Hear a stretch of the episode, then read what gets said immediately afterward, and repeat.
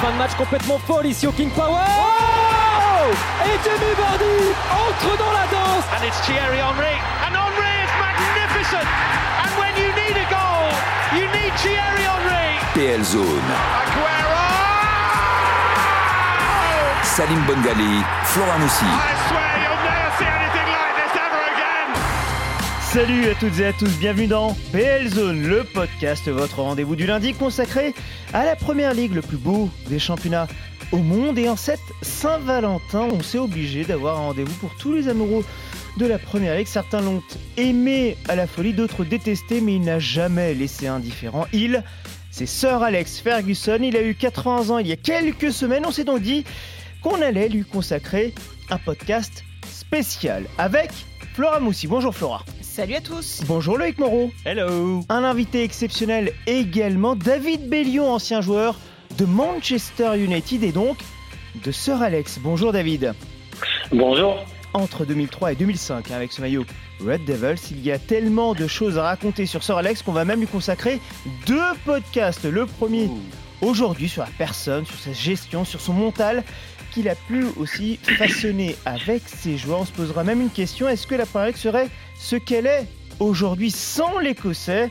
PL Zone, le podcast, épisode 13, partie 1, spécial Sir Alex Ferguson. Let's go et on commence tout de suite avec vous, David. Après deux saisons à Sunderland, vous débarquez en 2003 à Manchester United. Tiens, ben, comment s'est passé à l'époque les échanges, ces échanges, et c'est arrivé à l'époque donc, et vos premiers échanges avec l'Écossais? Bah, c'était euh, une, comment dire, c'était une envie de ma part quand j'étais jeune. C'était un rêve de, de jouer pour euh, Manchester. Donc quand euh, l'occasion s'est présentée, euh, bien entendu, c'était un- une joie de, lui parler.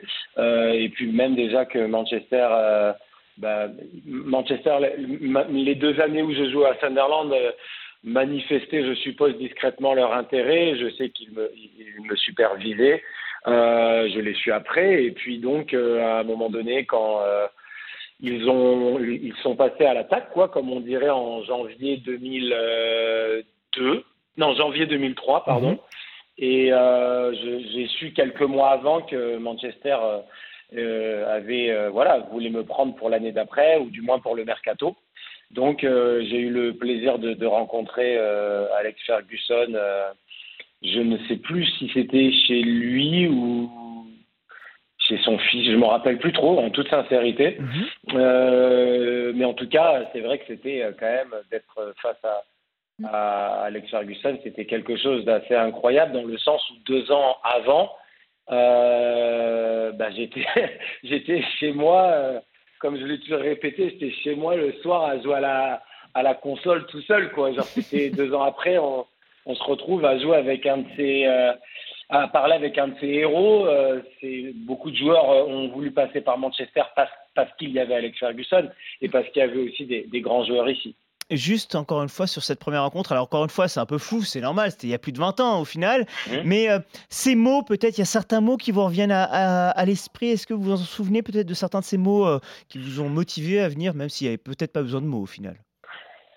Il n'y avait pas beaucoup, be- pas besoin de beaucoup de mots. Je pense que sa présence suffisait. Et oui, il a dit des mots qui euh, ne se sont, je dirais pas révélés vrais de son côté. C'est surtout du moins du, du mien parce que j'aurais pu peut-être faire autrement. Mais il avait de, de, de, de grandes ambitions sur, euh, sur, sur moi, même si je n'étais pas ce qu'on pourrait appeler un joueur. Euh, euh, j'avais pas une valeur de transfert, je sais plus, je sais pas ce que c'était déjà, mais je valais pas grand chose. J'étais un jeune espoir euh, avec du talent, donc euh, il n'y avait pas aussi, comment dire, un, un grand pari financier sur euh, sur ma personne. Mais en tout cas, euh, je sais qu'ils ont ils m'ont vu pendant deux ans, et puis euh, voilà quoi. Je il m'a do- il m'a dit des choses qui bon qui étaient euh, vraiment encourageantes euh, sur le plan même du foot mondial quoi. Après, je, me, je n'ai pas été, je suppose, à, à la hauteur des, je dirais pas des attentes dans le sens de que de d'Alex Ferguson, mais même de moi-même. Je pense pas que j'ai répondu tout le temps. euh, on pourrait dire présent après, mais ça c'est aussi une question peut-être de personnalité, et aussi d'opportunité, je dirais. Mais euh, c'est sûr que quand on est euh, face à un entraîneur comme ça et qu'il euh, qu'il nous valorise, ça, ça veut dire qu'on travaille bien. Et puis, notamment pendant cette période, j'avais pas mal de choix aussi. Donc, ce qui était intéressant, c'était de voir que les grands entraîneurs de l'époque euh, avaient, euh, euh, du moins, une vue sur sur mes sur mes qualités, sur sur le fait de peut-être signer dans leur club. Mais moi, mon rêve de gosse, c'était de jouer où Ryan Giggs avait joué. Et donc, voilà, je suis très instinctif. J'ai jamais eu de plan de carrière dans ma tête. J'avais jamais compris ce mot, même cette expression plan de carrière quand on était jeune. Moi, je voulais juste jouer avec Ryan Giggs et jouer dans le club où Cantona avait joué et avoir Alex Ferguson. Voilà les trois euh, trucs importants pour moi. parenthèse, tiens, avant de, poursuivre la discussion sur Sir Alex, le fait de l'avoir côtoyé justement Ryan Giggs, c'est quoi votre première rencontre avec Ryan Giggs justement? Alors ma première rencontre n'était pas à Manchester, euh, du moins n'était pas au club. Euh, mon agent qui s'occupait de moi, Michael Morris, connaissait très bien Ryan Giggs. Et donc quand je jouais à Sunderland, la en 2002, euh, un jour, il me dit euh, on va aller chez Ryan Giggs à Manchester. Donc, j'avais un peu la, pression et je suis allé chez lui. Et donc, j'étais vraiment timide, mais comme un gamin, quoi. Je n'osais pas trop parler. Et il m'a offert un maillot euh, de Champions League signé Umbro, etc. à l'époque. Donc, j'étais super content. Et puis, l'été 2002, Ryan Giggs vient en, à Cannes. Et moi, je suis parisien, mais j'ai grandi à Cannes. Et je l'avais reçu dans une, soirée pour quelques heures. On avait passé un moment ensemble. Donc je le connaissais un tout petit peu d'avant et puis quand il a su que j'avais signé à Manchester, et il a gardé le casier qui était à côté de lui, c'était celui de David Beckham, et il a dit à mon agent, dis-lui qu'il restera à côté de moi euh, euh, quand il sera à Manchester. Donc euh, voilà, c'était quelqu'un qui m'avait bien accueilli. et voilà. Donc les initiales on sont toujours les mêmes, David Beckham, C'est vrai, bah oui, c'est vrai. C'était pas le même niveau. en tout cas, adoubé par Ryan Giggs. Ah ouais, ça c'est quand même une anecdote assez, assez forte. En tout cas, Flora, par rapport à Sir Alex Ferguson, et on revient sur l'Écossais, qu'on soit supporter ou pas d'United, euh, mm. c'est sûr que Sir Alex, il ne peut pas laisser indifférent. Non, non, non, non, et c'est aussi pour ça que on fait un podcast sur lui aujourd'hui parce que c'est vrai que mine de rien, il a arrêté euh, il y a bientôt euh, dix ans maintenant, mmh, mmh. et euh, peut-être que beaucoup d'observateurs jeunes aujourd'hui du football entendent forcément ce nom, Sir Alex Ferguson, sans vraiment savoir à quoi il correspond, sans vraiment savoir ce qu'il a pu faire en première ligue, mais aussi sur la scène européenne. Donc c'est important aussi de, de le rappeler parce que on ne devient pas un personnage aussi important du foot euh, mondial comme ça sans, sans avoir rien fait. Alors évidemment, il y a le plan sportif, mais il y a le plan euh, euh, dont parlait d'ailleurs David, ce côté charismatique, cette personne mmh. qu'on retient, ce, cette présence, cette, cette aura qu'il avait qui va au-delà de juste son côté tacticien ou, manager. C'est un tout en fait sur mmh. Alex Ferguson, c'est tout ça à la fois et, et on imagine juste la sensation, enfin moi j'ai eu la chance de le croiser sur Alex Ferguson comme ça dans une zone d'interview, c'est un moment où on s'arrête en fait, on le regarde pas et on fait wow, ok. Et on a, mmh c'est le genre de personne où on se dit, j'ai pas envie d'aller l'embêter, quoi. J'ai pas envie d'aller euh, me prendre une petite soufflante ou parce qu'il a pas l'air très commode comme ça, quoi. on va évoquer son caractère dans quelques instants. Avant cela, Loïc, on vous passe la main pour évoquer les chiffres concernant l'Écossais. Je vous rappelle, le podcast se termine dans pas trop longtemps, donc vous n'avez ah. pas trop le temps pour évoquer tous les chiffres quand même. Hein. donc on fait pas 20 minutes de chiffres. Non, non, non. il faut. Ah bah, on va essayer de résumer ça en quelques chiffres. Alors déjà, effectivement, pour un entraîneur, euh, qu'est-ce qu'on regarde euh, Le nombre de points gagnés par, par match? Et c'est vrai que quand on pense aux grands entraîneurs de première ligue, on pense évidemment à Ferguson, mais on pense aussi à Wenger, on pense aussi à Mourinho, et puis à ceux qui sont arrivés un peu plus récemment, Pep Guardiola, Jürgen Klopp, et à ce petit jeu, eh ben, il n'est pas premier, Sir Alex Ferguson, il est devancé par Pep Guardiola, c'est assez logique au final quand on mm. regarde euh, à peu près euh, deux points, 34 points par match pour euh, Pep Guardiola, mais Ferguson est deuxième avec 2,16 points par match. C'est devant Klopp. la longévité, c'est pas mal quand même. c'est incroyable mm. parce que tu parlais effectivement Flora par rapport aux plus jeunes, mais il faut se rappeler que en termes de matchs dirigés dans l'histoire de la Première Ligue, il est deuxième derrière Arsène Wenger. Mais si on prend juste le nombre de victoires, il est premier. Et puis surtout, qu'est-ce qui importe? Parce qu'effectivement, les points par match, euh, c'est une, une référence, mais ce sont surtout les titres. Et à, à ce petit jeu-là, il est tout simplement imbattable parce que si on prend dans l'histoire de l'élite anglaise, 13 titres de champion. Oui, c'est pas que la première ligue, là, c'est vraiment depuis l'histoire, le début de l'histoire de. Pour vous donner un ordre d'idée, en fait, c'est 7 de plus que n'importe qui d'autre, au moins 7 de plus, mm. donc c'est absolument euh, fou. Et euh, il a été aussi élu euh, manager of the season à 11 reprises, donc sur les 13 années notamment où il a, où il a gagné le titre. Mais ce qu'il a été capable de faire, surtout, et je pense que Flora, tu, tu plus soiras, euh, c'est de, de remettre vraiment, enfin, c'est de mettre même Manchester au top du, du, football anglais, parce que c'est vrai que euh, Manchester United n'a pas attendu Sir Alex Ferguson pour exister en tant que club. On se souvient dans les années 50 et 60 avec euh, les Busby Babes, donc de Matt Busby, mm. ils ont gagné des titres, Manchester, peu, mais ils en ont gagné. Ils ont été champions d'Europe aussi. On se souvient de George Best. Charlton, Lowe, tout ça, euh, des, joueurs magiques qui ont, qui ont contribué à la légende du club. Mais euh, dites-vous que quand il arrive en novembre 86 à Manchester euh, United, le club le plus titré d'Angleterre, c'est Liverpool qui a 16 titres. Ensuite, Everton 9, Arsenal 8 et Manchester est seulement quatrième avec 7 titres.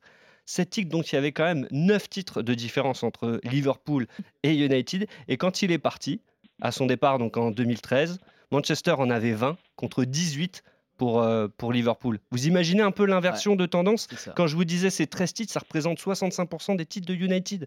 Mmh. Donc il a carrément, en fait, non seulement il a défoncé Liverpool de son piédestal, mmh, il les a, il les a. Mais il en avait fait son objectif. Hein. Il avait dit dès le départ en arrivant, je veux euh, que United passe devant euh, Liverpool au, nombre de titres. Mais quand il dit ça à ce moment-là, mais tout le monde le regarde en rigolant. Enfin, on se dit, il y, a un tel écart que c'est pas possible, quoi. Et le mec y arrive, quoi. David, avec le recul, c'est vrai que ça, ça impressionne ces chiffres-là, non? Oui, bien sûr, c'est impressionnant. Et puis c'est quand même euh, un des entraîneurs, ben, il, sera, il est au panthéon du, du, du mm. football mondial. Euh, des entraîneurs qui ont révolutionné le football, qui ont une telle, euh, un tel charisme, il n'y en a pas énormément. Genre, on peut peut-être, dans les années de, de Johan Cruyff, il y avait un entraîneur qui s'appelait Rinus, Rinus Michels. Il y a eu des, comment dire, des Guardiola, des Johan Cruyff, des Arrigo Sacchi, des Trapattoni. Euh, Alex Ferguson sont vraiment des noms euh, qui, sont complètement euh, fous par rapport au football classique. Et donc, même la, qualité et l'engagement, l'intensité de la personne, comme vous le disiez tout à l'heure, on n'a pas envie de se prendre une soufflante, mais en même temps, il inspire le respect. déjà d'entrée, c'est quelqu'un qui parlait pas trop, à part justement quand il y avait des soufflantes. mais voilà, c'est c'est moi, je, n'ai que des bons souvenirs et pourtant, euh, même les joueurs qui n'ont pas beaucoup joué comme moi ou les joueurs qui ont joué tout le temps ont toujours un respect euh, énorme par rapport à Alex Ferguson. Ça montre quand même quelque chose de, grandiose sur la personne parce que souvent il y a des gens dès qu'ils ne jouent pas, ils se plaignent.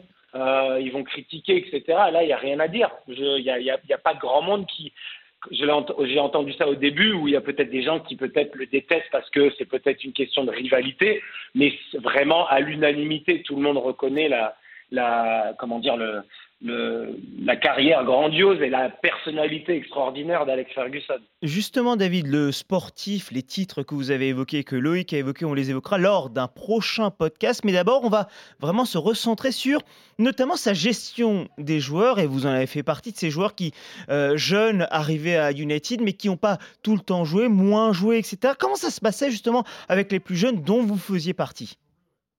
Mais C'était extraordinaire, vraiment. Euh il, logeait tout le monde à la même enseigne dans ce qui, en parlant des relations. C'est-à-dire qu'on savait très bien qu'il y avait des joueurs à mon époque qui étaient les joueurs stars et majeurs. Donc euh, on peut parler de, de Véron, Barthez, euh, Roy Keane, Rio Ferdinand, Gary Neville, euh, Diego Forlan, euh, il n'y avait pas encore Cristiano est arrivé quelques quelques semaines après, mais Ryan Giggs, Ruud van Nistelrooy, j'en passe les Gunnar, il n'y avait que des grands joueurs. Et les, et les jeunes, il, il, allait les voir sur le terrain de la même manière, euh, au moins une ou deux fois par semaine sur le terrain pendant qu'on s'entraîne, il vient autour de toi, savoir comment ça va, comment ça va dans ta vie, je vais peut-être te faire jouer là, tiens le coup, mais vraiment tout le temps. Dire moi, c'est pour ça j'ai pas envie de rentrer dans, beaucoup de détails, mais quand je suis arrivé avec euh, l'espoir qu'il avait en moi, il m'avait dit deux trois choses en me disant si tu si genre j'étais quelqu'un d'assez sérieux, il m'a dit mais si tu continues comme ça, si vraiment tu, tiens le coup, tu seras un des de ta génération, tu seras un des meilleurs joueurs du monde de ta génération. Mais bon, je, ne suis pas arrivé là, mais par rapport à ce euh, qu'il disait, que ce soit peut-être juste pour te motiver, que ce soit vrai, que ce soit faux, je ne sais pas, mais en tout cas, c'est quelqu'un qui disait sa, vérité. Après, on n'est pas obligé de, toujours réussir euh, par rapport à ses attentes. Euh, mais en tout cas, c'est quelqu'un qui avait toujours le mot juste, qui avait une figure paternelle, euh, qui disait toujours de, de, bonnes choses. Il a toujours protégé son groupe. Il n'a jamais cartonné des joueurs dans la presse, chose que vraiment je ne comprends pas des entraîneurs quand mm. ils font ça. Mais en tout cas, c'est quelqu'un qui pouvait nous euh, vraiment nous terminer dans les vestiaires à la mi-temps parce qu'on a très très mal joué alors qu'on a alors qu'on gagnait. Je me rappelle d'un match où je crois que c'était contre Charlton où on gagnait 1-0 à la mi-temps, on a gagné 2-0, il n'était pas content du match. Pourtant on a gagné 2-0 à Old Trafford. Donc c'est quelqu'un qui avait une exigence incroyable, c'est-à-dire qu'on n'avait pas délivré une performance euh, qu'on pourrait dire de, je trouve pas le mot, mais de entertainment quoi. Euh, Satisfaisante, divertissante. divertissante mm. C'était pas divertissant, mm. euh, ça jouait mal et on a gagné 2-0. Donc de voir des entraîneurs qui sont capables de dire ça à l'intérieur du vestiaire, mais par contre euh, quand c'est devant la presse, tu l'entendras pas vraiment dire ça. c'est rare. Et puis quand même ça jouait très très mal, ce qui, qui était rare hein, à Manchester. Mais s'il y avait un match où ça jouait mal une ou deux fois où euh, vraiment on s'est fait quand même euh, bouger, eh ben, il le disait pas vraiment dans la presse. Il était très, très, très fort avec sa manière de communiquer. C'est quelqu'un qui était très à l'aise avec les mots. Euh, et euh, voilà, c'est quelqu'un qui n'était pas juste un entraîneur. D'ailleurs, euh, les entraînements en général, c'était pas lui qui faisait vraiment mm. les entraînements. C'était un manager. même quand on allait dans son vestiaire, dans son pardon, dans son bureau, son bureau, euh, ça révélait sa personne, quoi. On voyait des choses extraordinaires. Je me rappelais d'un livre de Mohamed Ali, des éditions Tachen, mais un livre énorme, euh, qui était là, posé sur un une sorte de pupitre. Et puis il y avait des, des, des, dire pas des cadeaux, mais c'était vraiment une sorte de, musée, son bureau, qui, qui déjà qui en imposait beaucoup et qui racontait des anecdotes incroyables, quoi.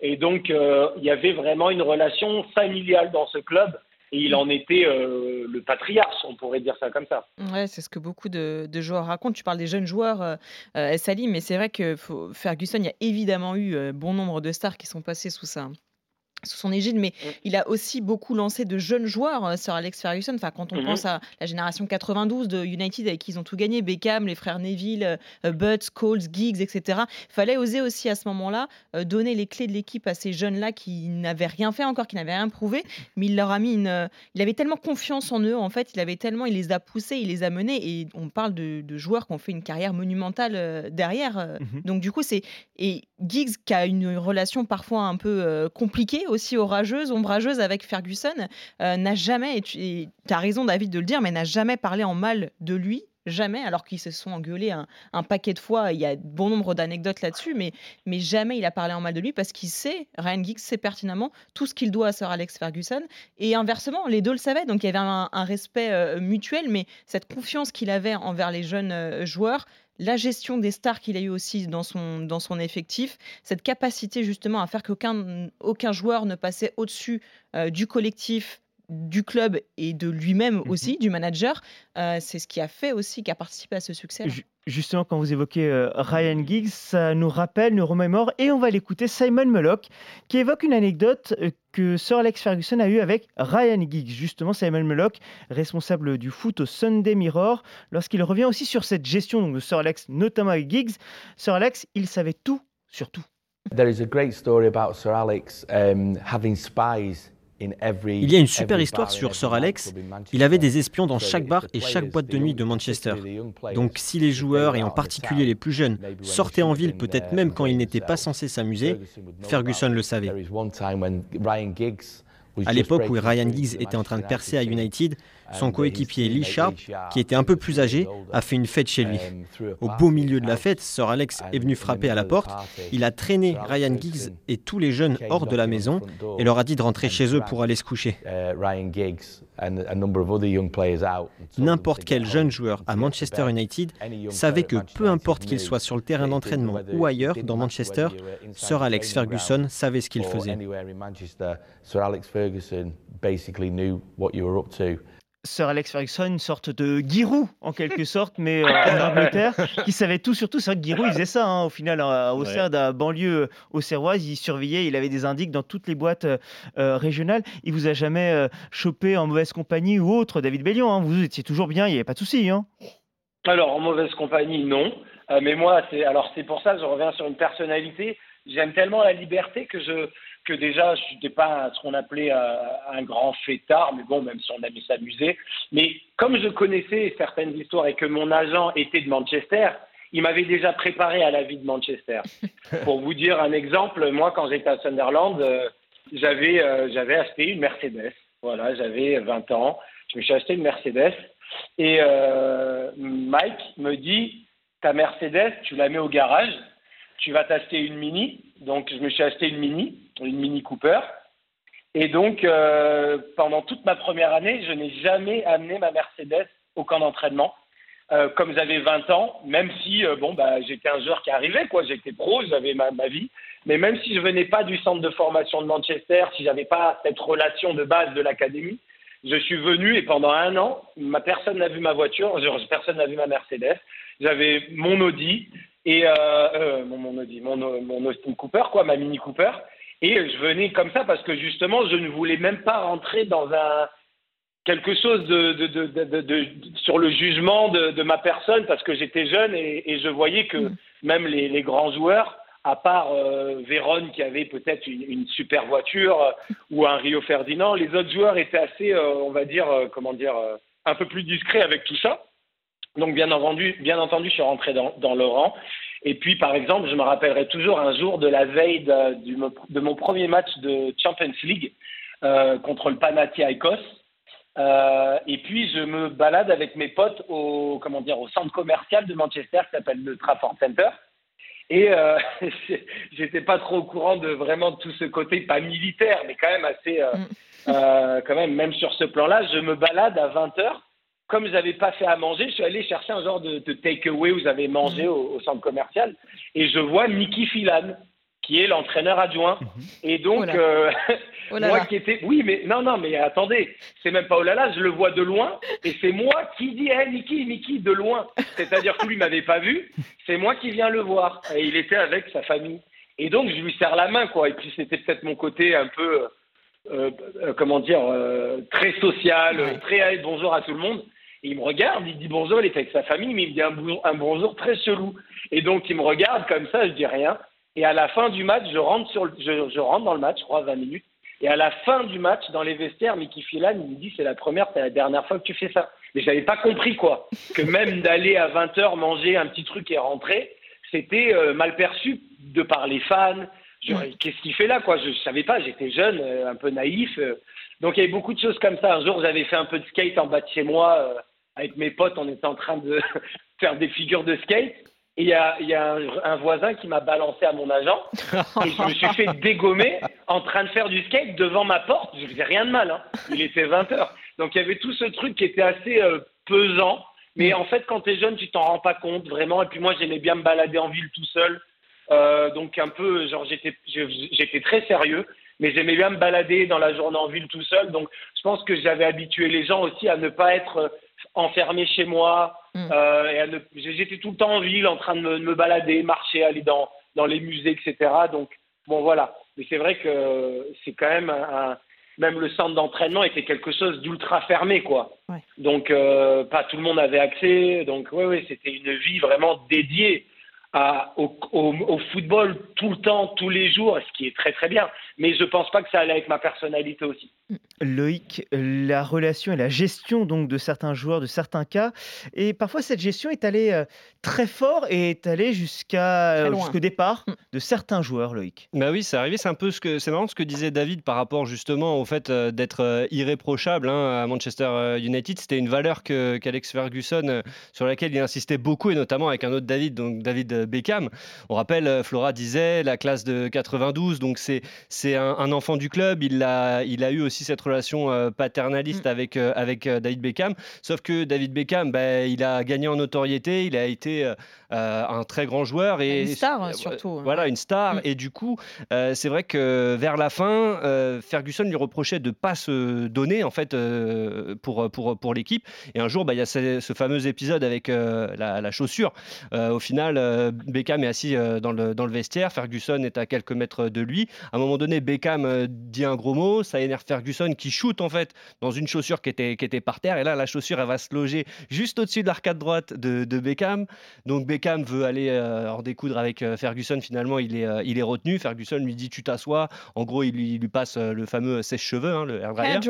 voilà. Et le, le, lendemain, on voit Beckham avec un sparadrap et tout. Donc forcément, ça sort dans la presse. Et direct, Ferguson, qu'est-ce qu'il dit? Il dit je, je, veux qu'il dégage. Mm. il y a eu la même chose avec Roy Keane. Roy Keane qui, sur la fin, bah, voilà, il, est, il avait perdu un peu de sa superbe. Et je crois que c'est en 2005 pour, pour la télé du club. C'est ça qui est ouf. Il est interviewé en avant-saison et en fait, il se met à critiquer euh, ses coéquipiers, Van der Sar, Ferdinand. Il dit que Ferdinand, il se la pète et tout comme ça. Donc forcément, le club diffuse pas sur euh, Manchester United TV.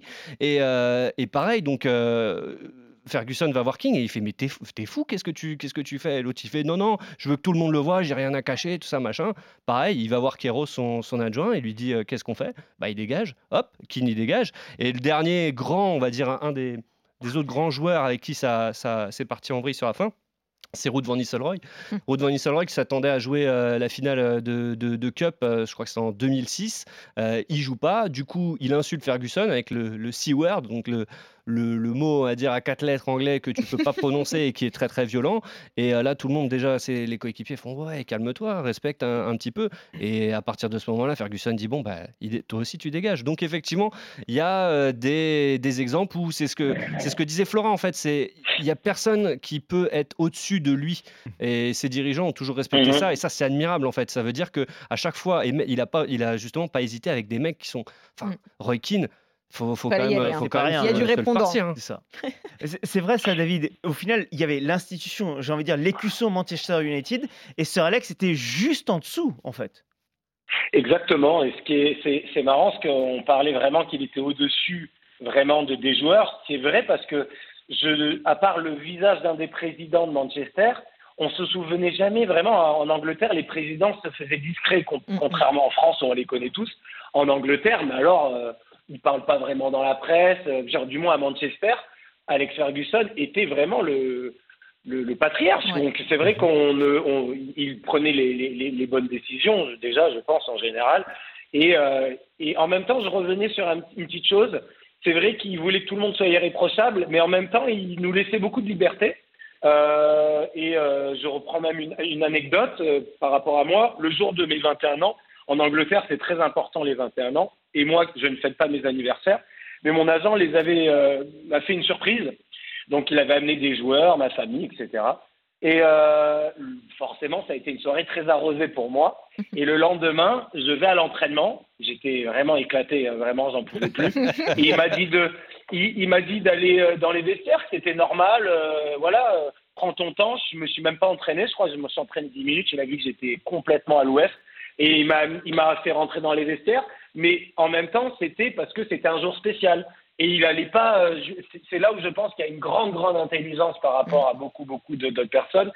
Il y a beaucoup de fois d'entraîneurs où il y a des gens qu'on entend même en, interview où leur psychologie, elle est tellement rigide, leur manière de faire est tellement rigide. Mais avec Alex Ferguson, il n'y avait pas cette rigidité. C'est-à-dire même dans les jours de repos, même il y avait vraiment un management où il comprenait la psychologie des joueurs et surtout qu'à Manchester, a quelque chose qui était assez impressionnant, c'est que les joueurs étaient à un tel niveau qu'il n'y avait pas besoin de les recadrer euh, énormément sur le terrain.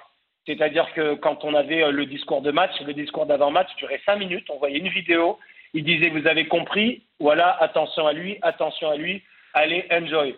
Tout était très très très fluide, donc parce qu'il y avait une grande intelligence sur le terrain, et donc voilà, je pense qu'il choisissait les, les, les bonnes personnes en général il avait beaucoup, beaucoup de pouvoir, mais en même temps, son pouvoir, il l'a gagné. Euh, il se trompait très, très rarement. Euh, voilà, qu'est-ce qu'on peut dire de, de cet entraîneur euh, Il a construit euh, l'histoire de Manchester, vraiment l'histoire moderne de Manchester, c'est Alex Ferguson.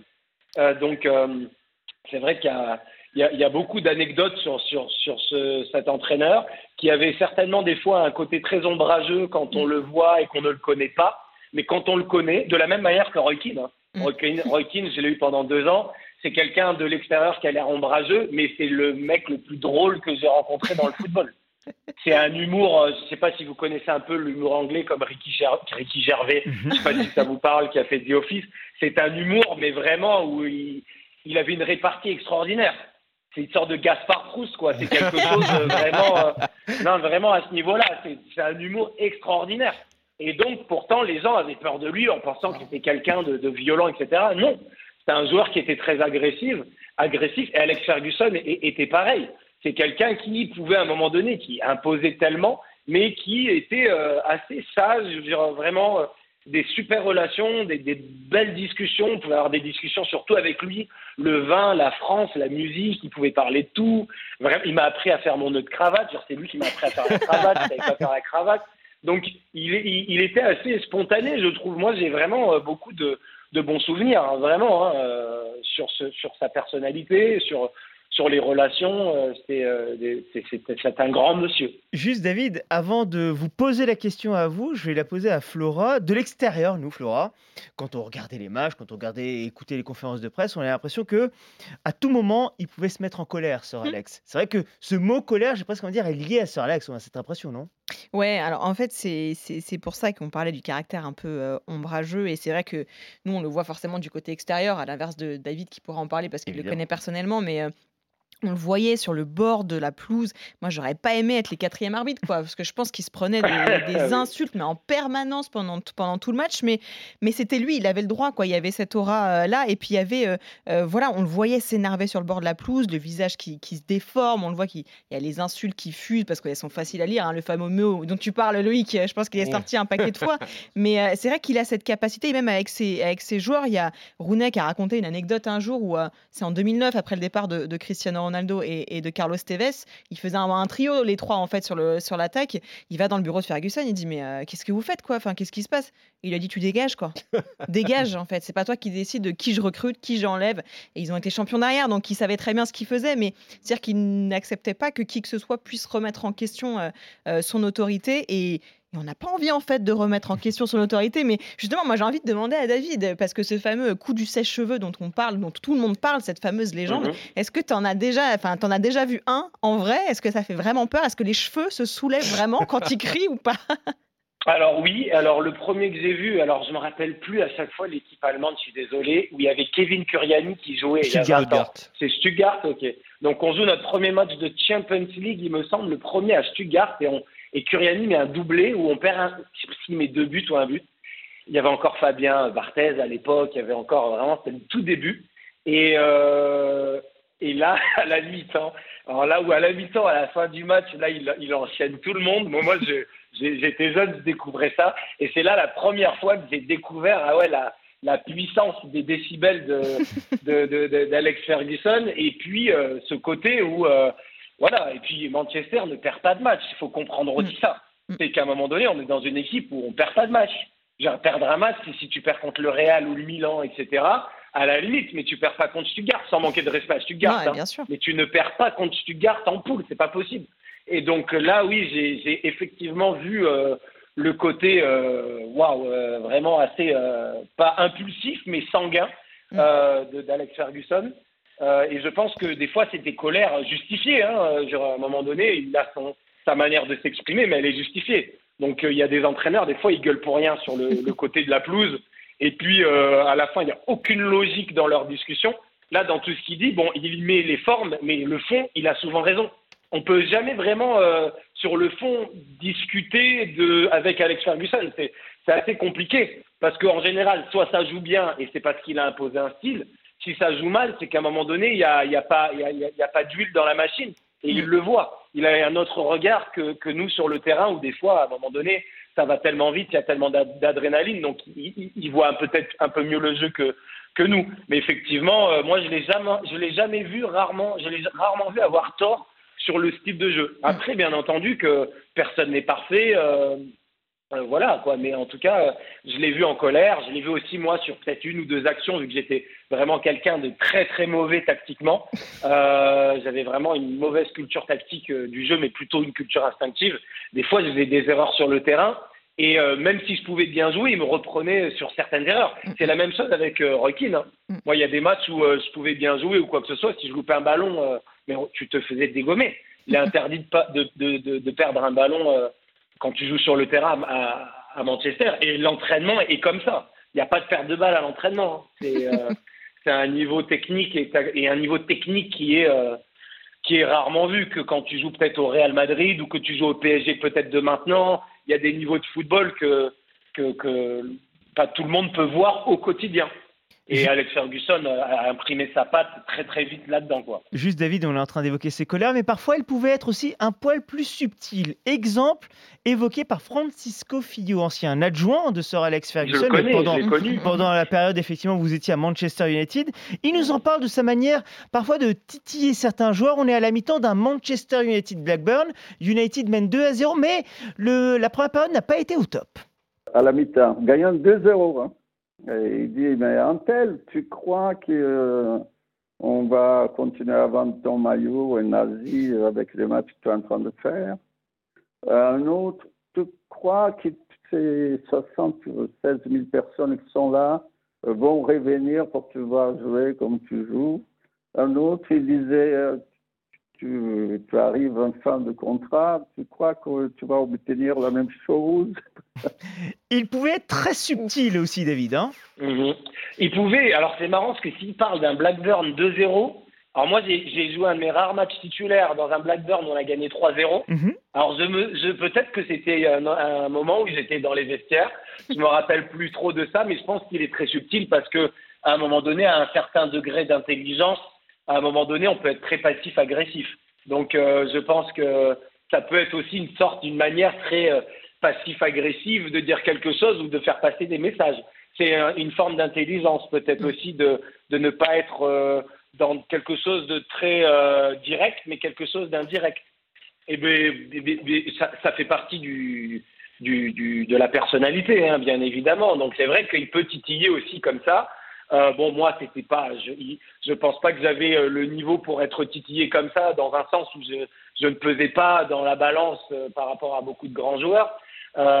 Mais il, peut être direct, mais en même temps, c'est bien d'être comme ça parce que il est autant direct dans la critique qui peut être négative et il est autant direct dans une critique positive.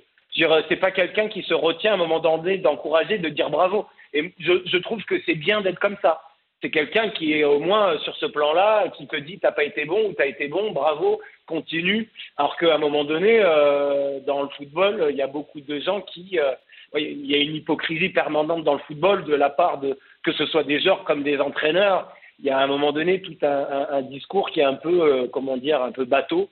Il n'était pas comme ça. Bon, on comprend pourquoi on a besoin de deux épisodes hein, pour évoquer Sir Alex Ferguson. Au moins deux épisodes, tant il y a de choses à raconter, à évoquer à son sujet. La fin de PL Zone, le podcast, épisode 13, partie 1. Partie 1, donc sur cette gestion, sur son mental, sur la personnalité qu'est Sir Alex. La partie 2 sera donc la semaine prochaine sur le sportif, sur tous ces titres, sur ses loupés, peut-être aussi. Il y en a eu quelques-uns quand même. Grand merci à vous. David Bellion, ça a été un plaisir de vous écouter. Grand merci à vous, vraiment. Merci David. Merci pour vos questions aussi. Merci à vous de m'avoir accueilli. Merci grand, grand merci à vous. Merci beaucoup Flora, Loïc. Merci, à Samantha Zlek et Julie Dereau derrière la vitre. N'hésitez pas, surtout avec vos retours via le hashtag PLZone sur Twitter. N'hésitez pas également à vous abonner sur les différentes plateformes pour être alerté à chaque nouveau podcast, car ce podcast, c'est le vôtre avant tout. Et n'oubliez pas, comme un New Ciao